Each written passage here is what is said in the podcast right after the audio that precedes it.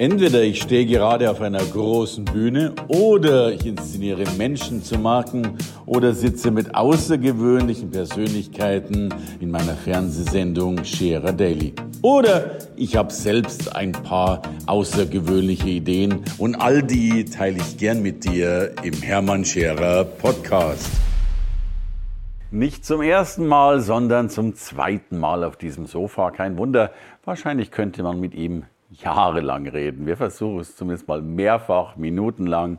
Bestseller-Autor, der Mann, der für Unterbewusstsein und Hypnose steht und der Mann, der selbst eine eigene Fernsehshow in 14 Ländern hat und noch viel mehr. Und genau darüber wollen wir sprechen. Herzlich willkommen, Alexander Hartmann. Hallo Hermann, wunderschön wieder da zu sein. Du, ich danke dir, das ist großartig. Äh, wir werden bald unser Studio umwandeln in eine Tagesstätte, damit wir ein bisschen mehr Zeit haben. Das, das finde ich schön. Weißt du, es gibt, äh, ich habe Gäste hier, die, da kann man dann Fragen stellen, da kommen Antworten. Bei dir habe ich das Gefühl, es ist fast wie, wie so ein äh, Palmenurlaub. Ich, ich, ich begrüße dich noch, lehne mich zurück und, äh, äh, und schaue auf die Uhr, wenn die Zeit um ist. Jetzt haben wir uns aber vorgenommen, dass, ich, dass wir beide noch ein bisschen miteinander reden. Du, und was mich natürlich äh, A interessiert, du stehst für Hypnose, da will ich dich natürlich auch noch fragen, was da so alles dahinter ist. Das ist ja auch ein, ein Wort, das man vielfältig benutzt oder vielfältig hört in ja, Deutschland. Ja. Was mich vorab noch interessiert, du bist ja wirklich ein äh, mittlerweile schon längst etabliert im Markt, aber dennoch ja ein, ein Mann, der extrem schnell, extrem erfolgreich geworden ist. Also Spiegel-Bestseller, Fernsehshows, ja. Bühnenpräsenz. Also du hast schon viele Dinge richtig gemacht, die andere nie in dieser Perfektion schaffen. Äh, die Gretchenfrage, wie macht man das? Also das Lustige ist, dass eben genau das ein bisschen auch mein Ansatz war. Also ich habe mich damals, ich habe mich 2005 habe ich Abitur gemacht mhm. und mich direkt danach selbstständig gemacht. Mhm. Und alle aus meinem Umfeld haben natürlich gedacht, Mensch, der Junge, ne, jetzt hat, ich hatte ein ganz gutes Abitur und dann dachten sie, Mensch, mit dem Abi und jetzt noch einem ordentlichen Studium, wenn er dann keinen Job kriegt, dann will er keinen. Und die Wahrheit ist, ich wollte keinen, ich wollte mich lieber selbstständig machen und hatte dann da aber auch einen Beruf gewählt, wo alle gesagt haben, das kann nie was werden. Mhm. Weil ursprünglich komme ich aus der Zauberkunst.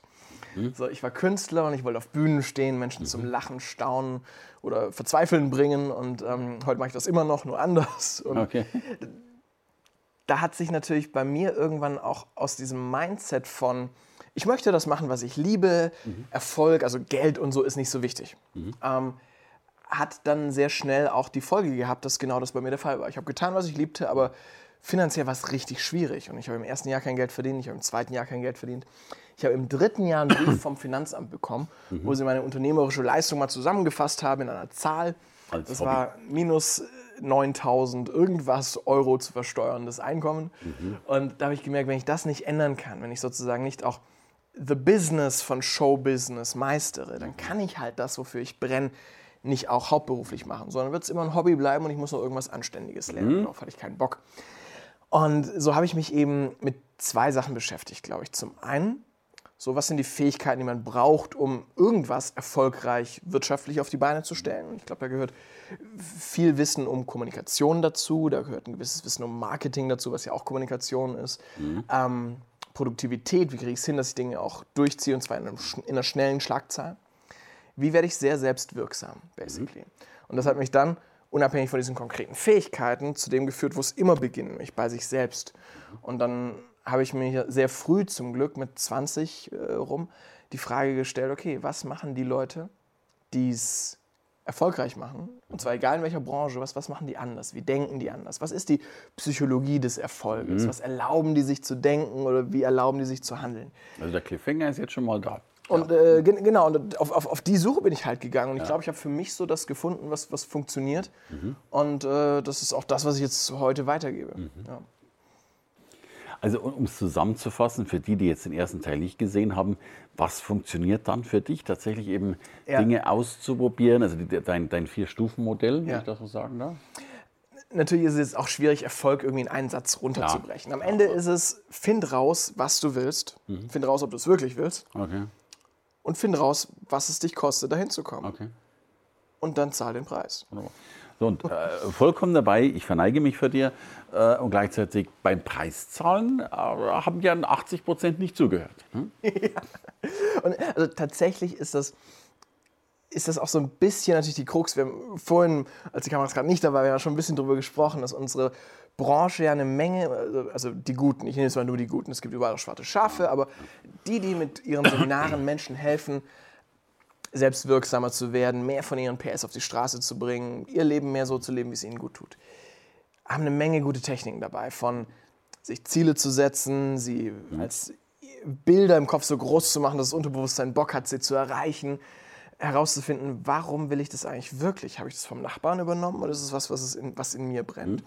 All das inklusive den Produktivitätstechniken, um auch am Tag in der halben Zeit das Doppelte hinzukriegen. Mhm. Das ist das Handwerk und das kann jeder lernen. Das ist nicht schwierig. Mhm. Aber am Ende musst du es natürlich machen, wie alles. Und mhm. tatsächlich äh, ist es auch was, was ich erlebe, dass überraschend wenige dann wirklich die Hausaufgaben machen, mhm. dann wirklich diesen Weg gehen. Auch in der Speaker-Branche, du bildest ja auch Speaker aus. Äh, so, es gibt so viele, die sagen, ich möchte Trainer oder Speaker werden. Von denen ich auch noch glaube, dass sie es schaffen würden. Die aber halt in einem Jahr Top-Speaker sein wollen und wenn ja. es dann nicht passiert, nicht weitermachen. Ja. So, ich, ich habe jetzt 20 äh, Jahre Bühnenerfahrung, um das zu sein, wo ich heute bin. Du hast noch mehr mhm. Zeit auf den Bühnen der Welt verbracht. Und das, ja. das ist eine Reise. Ich glaube, die ersten fünf, die ersten drei unterschiedlich. Bei manchen drei, bei manchen vier, manche sieben Jahre. Musst du nicht damit erwarten, mit goldenen Löffeln zu essen. Ja, das sind ja, alles ja. Lehrjahre. Und das wollen die wenigsten in ihrer Konsequenz durchziehen, ist mein Gefühl. Die Chance, die da drin steckt, ist, die wenigen, die es wirklich machen, schaffen es dann leichter. Schaffen es leichter, weil die anderen, es wirkt zwar, wie wenn ganz viele sich um den Markt prügeln, aber bis in die dritte Runde tun es nur ganz wenige. Schönes Bild, ja, äh, sehe ich genauso, weil ganz viele es tun und tatsächlich sofort Top-Speaker werden wollen. Ja, und, und, ich sage immer, bitte werdet doch erstmal Speaker und dann, dann guter Speaker und dann Top-Speaker. Ja. Also es gibt ja diesen schönen Spruch, äh, bitte fahren Sie langsam, denn ich habe es eilig. Und äh, ich glaube, der passt wunderbar auch in diese Branche rein. Ja. Und, und das Zweite, jetzt bin ich ja wirklich schon viele Jahre unterwegs und ich finde Goldene Löffel so schön.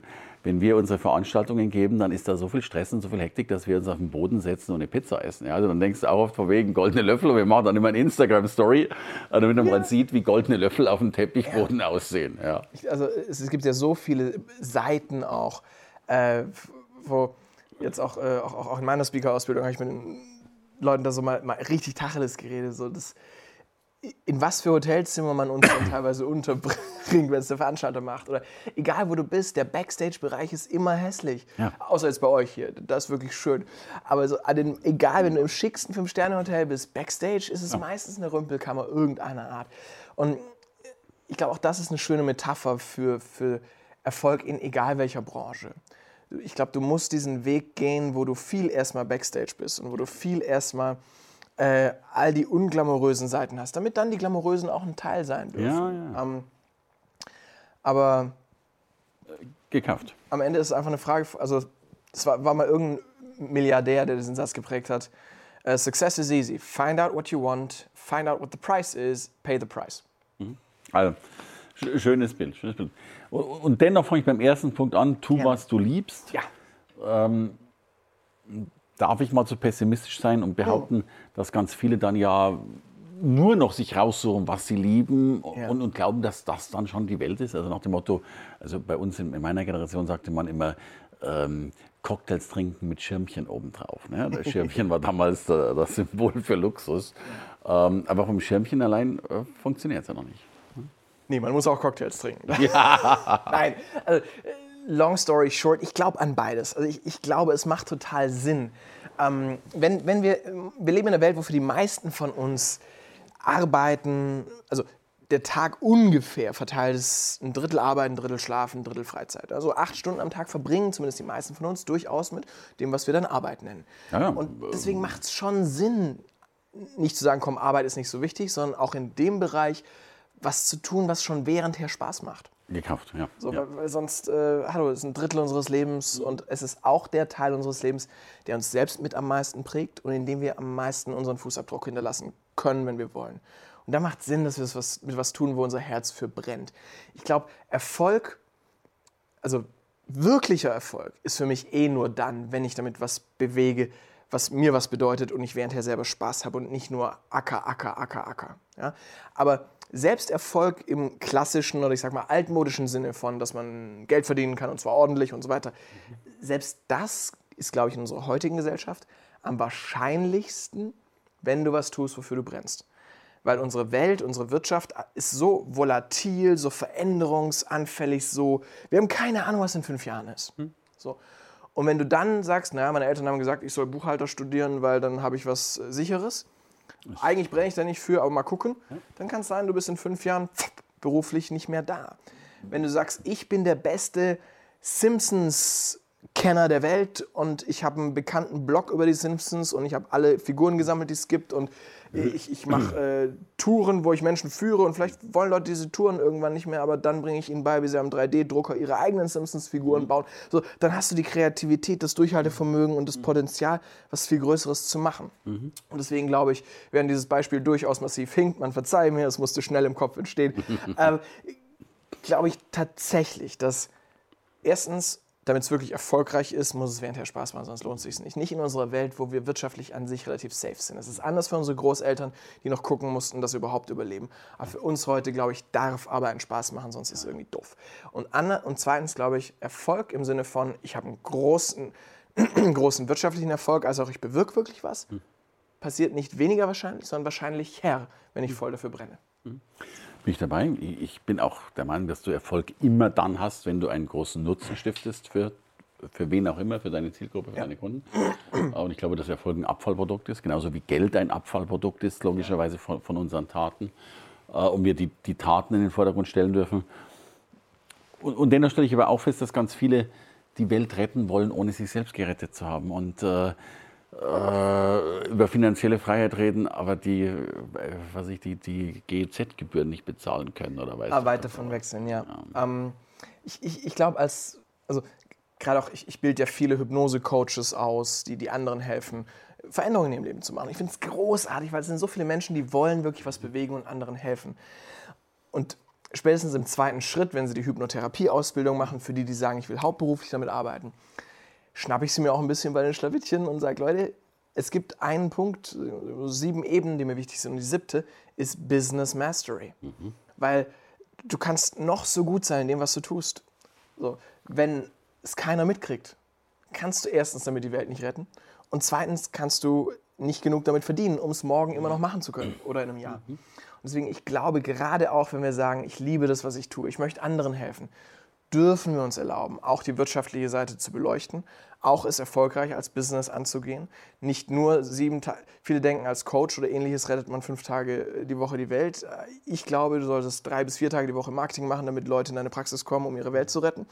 Mhm. Ähm, weil dann kannst du auch wirklich einen Impact haben. Ja. Und das ist bei vielen immer noch. Und ich glaube, das ist auch einfach eine gesellschaftliche Programmierung. Ja, das, die Bösen da oben mit dem vielen Geld. Und das mhm. macht man doch nicht. Und wenn man hilft, darf man doch nicht für. Doch, ich glaube, gerade wenn man wirklich was bewegen will, darf auch was zurückfließen. Weil sonst machst du es nicht lange. Ja, ich glaube, gerade wenn du gut bist, muss was zurückfließen, weil sonst kannst du dein Gutsein nicht mehr äh, aufrechterhalten und dann wird es logischerweise schwierig. Ja. Ja. Und sonst nimmt es auch keiner so ernst, dass er was damit macht. Das mhm. ist das Nächste. Ich glaube, nur Menschen, die in sich selbst wirklich investieren, wenn sie was kaufen, nutzen es auch wirklich. Es gibt natürlich Ausnahmen, aber im Regelfall so alt das Klischee ist von was nichts kostet, ist nichts wert. Mhm. Ja, das sagt man bei uns in Schwaben. Ja. Was nichts kostet, ist nichts wert. Ähm, das verstehen wir auch in Homburg. ist es, glaube ich, durchaus, äh, ja, es ist eine Frage von, investiere ich mich in eine Sache, um sie ernst genug zu nehmen, um auch was damit zu machen. Egal, ob es eine Ausbildung ist oder ein Produkt, das ich kaufe. Ja, Jetzt bin ich dennoch nochmal neugierig. Du hast die Frage schon beantwortet. Du weißt, wenn einer eine Frage zweimal stellt, dann war mit der ersten Antwort noch nicht zufrieden. ähm, du hast dennoch eine Fernsehshow gehabt ja. in 14 Ländern. Du hast einen Spiegel-Bestseller ja. geschrieben. Du bist erfolgreich auf den Bühnen.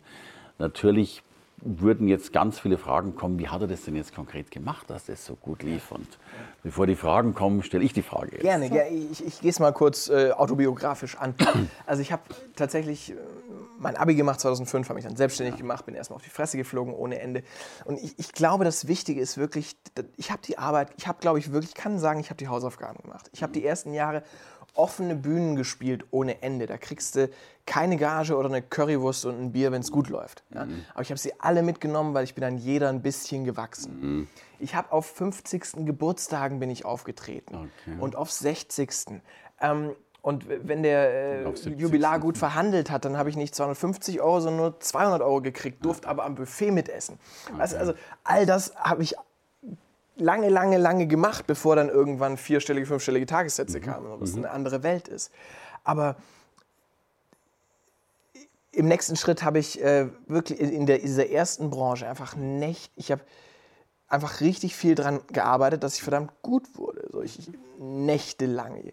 So, heute sagen viele, ähm, so wenn, wenn du mal irgendwie einen 10-Stunden-Tag hast, 12-Stunden-Tag ist ja viel. Ich hatte jahrelang 16-Stunden-Tage. Mhm. Ähm, mein, mein Patenonkel war bei, der, bei einer großen deutschen Bank im, im äh, Aufsichtsrat mhm. äh, und äh, hat gesagt, und war auch ein bisschen Workaholic, wenn ich äh, es ehrlich beleuchten würde.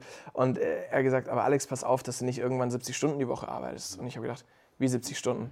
Ich mache doch am Wochenende nicht frei. 70 Stunden kriege ich von Montag bis Freitag schon rein. Ja. Ähm, und, also, ist auch nicht gesund. Und ich sage auch nicht, jeder soll sich tot schaffen. Ich äh, will das heute auch nicht mehr. Also heute ist meine größte Herausforderung mit dem Elefant an den Strand, mhm. ja, statt mit dem Elefant durch die Wand. Aber ich glaube, es braucht auch eine Phase, wo wir uns reiben und wo wir Lehrjahre, wo wir, wo, und long story short, wie habe ich es ja, genau gemacht? Also, alles gut, ja. erste Phase habe ich jede Chance genommen, um besser zu werden. Habe Schauspielunterricht genommen ohne Ende, habe mich fortgebildet, alles Geld habe ich investiert in, in, Weiterbildung, weil ich wusste, ich investiere in meinen Marktwert und der erlaubt es mir irgendwann, dass viel, viel mehr zurückkommt.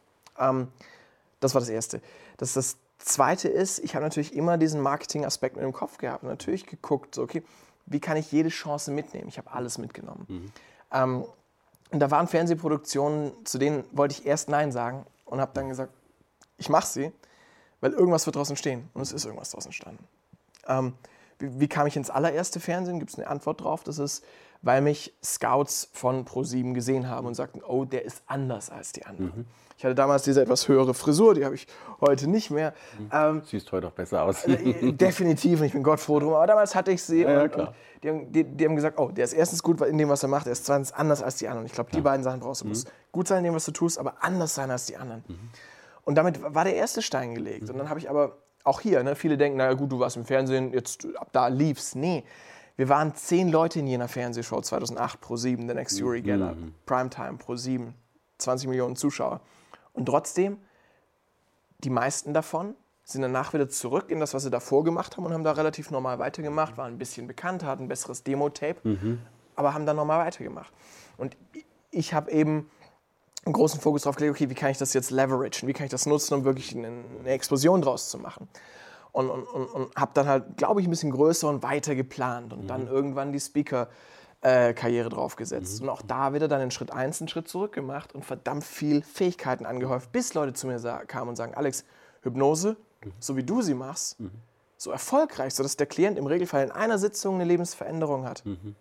Wo kann man das lernen? Und dann muss ich sagen, naja, so nirgends, weil das habe ich weiterentwickelt dorthin. Mhm, mh. Also ich glaube, das dritte Nehmen sei gut und sei anders ist, entwickel was auch immer du machst so weit weiter, bis nur du das so mhm. kannst. Und andere merken, es lohnt sich, es so zu lernen. Mhm. Ähm, oder von dieser Expertise zu profitieren, wenn du jetzt nicht was beibringst, sondern im anderen Bereich bist. Ähm, und der Rest war, ja, also Fernsehen, ganz wichtig. Das Fernsehen ruft mich nicht an, denken viele das Fernsehen gibt es nicht. Das Fernsehen ist nicht eine Instanz X, das sind Menschen, ja, ja, die arbeiten wo. Und mit denen kann man Beziehungen pflegen. Mhm. das ist vielleicht auch wichtig im mhm. Kopf zu behalten. Großartig. Ich liebe diese Zusammenfassungen, weil sie so, so treffend sind. Und äh, es gibt einen Satz, da kommt jetzt Fäkalsprache. Ich bin kein Freund von Fäkalsprache, aber in dem Fall passt sie so wunderbar. Und es ist wahrscheinlich ein guter Schlusssatz für uns. Mhm. Ähm, der Satz heißt, zwei Jahre Scheiße fressen, den Rest des Lebens Champagner trinken. Und äh, ich glaube, man muss ein paar Jahre eben Backstage sein, um dann mit dem Elefanten an den Strand zu gehen, wie du das so schön sagst. Drum. Mit dem Elefant durch die Wand, ganz kurz noch, ja. habe ich vier Jahre vorbereitet, dann noch zwei Jahre geschrieben okay. und dann 16 Absagen von Verlagen gekriegt. 16.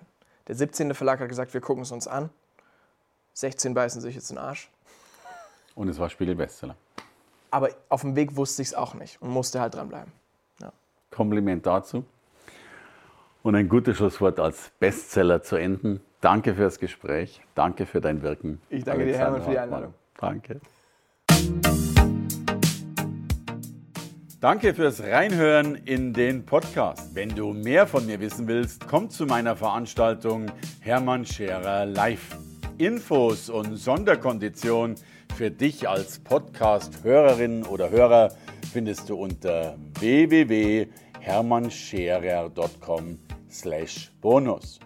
Bis bald im nächsten Podcast.